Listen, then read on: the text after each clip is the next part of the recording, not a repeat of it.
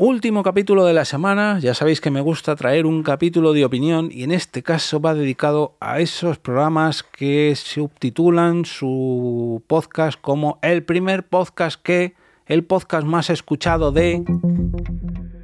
Te damos la bienvenida al otro lado del micrófono. Al otro lado del micrófono. Un proyecto de Jorge Marín Nieto, en el que encontrarás tu ración diaria de metapodcasting con noticias, eventos, herramientas o episodios de opinión en apenas 10 minutos.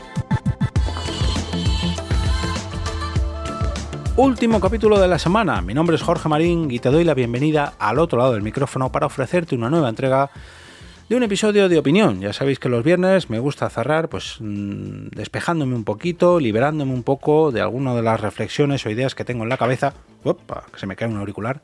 Eh, que tengo en la cabeza eh, relacionado con, relacionadas con el podcasting.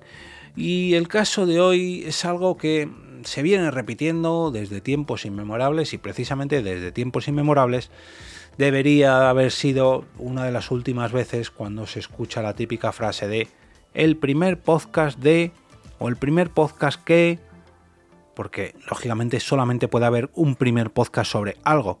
Sin embargo, esta frase se sigue diciendo una y otra vez, una y otra vez, sin echar la vista atrás y ver lo que se ha creado. Y no solamente se aplica a los podcasts, sino a los eventos de podcast también. El primer evento de podcast que, la primera vez que un podcast hace que, mm, señores, ya la industria del podcasting o el podcasting en general va a cumplir casi 20 años. 20 eh, años en Internet es casi como 2.000 años en la vida real. Se han creado multitud de páginas web, multitud de blogs, infinitos mm, usuarios de Twitter, infinitos canales de YouTube, infinitos podcasts. Dudo mucho que, a ver, si es una temática, ya no digo de nicho, sino de ultra nicho, pues posiblemente sea el primer podcast que, o el primer podcast de.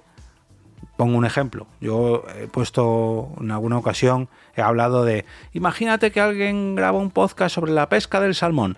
Pues hace muy poquito, que por cierto lo tengo ya apuntado para dedicarle un capítulo, en Chile encontré un podcast dedicado precisamente ya no a la pesca del salmón, sino a la cría del salmón para luego venderlos, la cría en piscifactorías para luego venderlo, a la industria de la cría del salmón.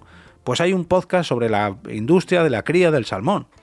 Entonces, cada vez hay menos nichos o cada vez hay menos ultra nichos, o lógicamente siempre se puede decir eso de el primer podcast que, pero cuando es algo mmm, muy generalista, como el primer daily de noticias en España, o el primer daily sobre noticias de Andalucía en España, o el primer podcast de humor hecho por dos mujeres, o el primer podcast de el primer metapodcast diario en España. Yo incluso, fijaos que, yo conozco mucho, mucha, muchos podcasts y, vamos, si llevo siendo oyente de podcast hace 14, 15 años, y cuando lancé este podcast, sabía de primera mano que no era el primer daily sobre podcasting. Ni siquiera, no sé si en España, fijaos, pero aún así no me atrevo a decirlo porque sé que puede venir alguien y decirme, no, perdona, no lleva razón, no es el primer podcast diario sobre podcasting en España. Y mirad que es un nicho de ultranichos. ¿Había metapodcast eh, antes que el mío? Sí. ¿Había metapodcast diarios antes que el mío? Sí. ¿Había metapodcast diarios antes que el mío en España? No lo sé, pero por si acaso prefiero no pillarme la lengua. Pero claro, es muy jugoso poner eso en el titular para atraer a la gente, ¿no? Y esto se sigue, sigue repitiendo a día de hoy. Y, yo es que cada vez que, de hecho, tenemos la coña ya en algunos grupos de Telegram sobre el primer podcast que hay veces que me etiquetáis en, Twitter cuando, cuando salta un titular así. Mira, Jorge, el primer podcast que. Y pasa algo parecido con el podcast más escuchado de. Esto de el podcast más escuchado de. ¿Cómo se mide? Vamos a ver, ¿es el podcast más escuchado de la semana en España es muy difícil contabilizar eso, por no decir imposible. Has sumado todas las descargas independientemente de las plataformas, te fías de tu propia intuición, porque esto se lo he oído a más de uno y a más de dos, y, dudo mucho ni que ellos mismos, quiero decir, no, no hay un ranking, ni siquiera eh, Apple Podcasts o Evox pueden decir, no, este es el podcast más escuchado, porque luego a lo mejor eh, con sus números, viene otra plataforma que contabiliza mejor y, echa por tierra lo que están diciendo. Eh, eh, quiero decir, es una falacia, es imposible determinar qué podcast es el más escuchado. Pero claro, sienta muy bien ponerse la medallita de el podcast más escuchado del año, el podcast más exitoso del 2022, el podcast más escuchado de diciembre, el podcast más escuchado en España. Pero ¿cómo contabilizáis eso? ¿O solamente lo hacéis para poneros otro titular más? Igual que el primer podcast que. Mm, no sé, a lo mejor es porque yo no soy tan pretencioso y, me gusta mucho mm, cuidar lo que digo e intentar, eh, aunque quiero hacer jugoso mi podcast y que la gente lo escuche y que haga clic y, le dé al play, pero intentar no dármelas de fanfarrón y decir este es el podcast, este es el primer metapodcast diario en España, o este es el podcast diario sobre podcasting más escuchado de España, ni siquiera de Madrid, ni siquiera de Móstoles. No, prefiero decir, este es el podcast de Jorge Marín. Todos los días te traigo esto y esto y esto. Y cada día hay más oyentes. Hoy habrá más oyentes que ayer, pero menos que mañana. Pero eso no quiere decir que sea el podcast más escuchado.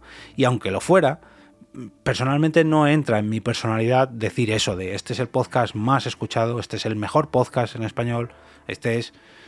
Pero quizás llegue alguien, no sé, de comunicación o de marketing y me diga, Jorge, no tienes absolutamente ni idea de vender tu podcast y te estás equivocando. Siempre tienes que venderlo como si fuera lo mejor que hay.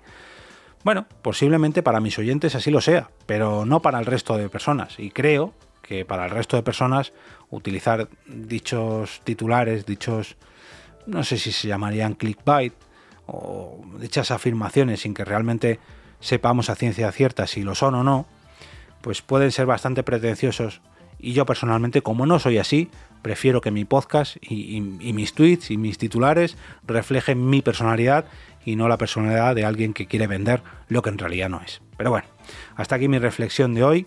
Como cada viernes, desearos un gran fin de semana lleno de podcasts que sean los primeros en publicar sobre algo o los más escuchados allá donde se graben, pero sobre todo, sobre todo, que os gusten tanto como para recomendarlos el próximo lunes, con motivo del lunes podcastero.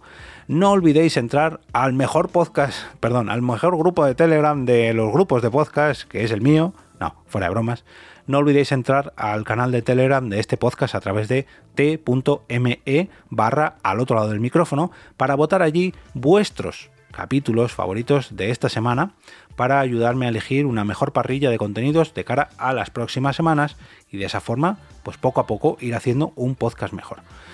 Disfrutad, disfrutad de este fin de semana.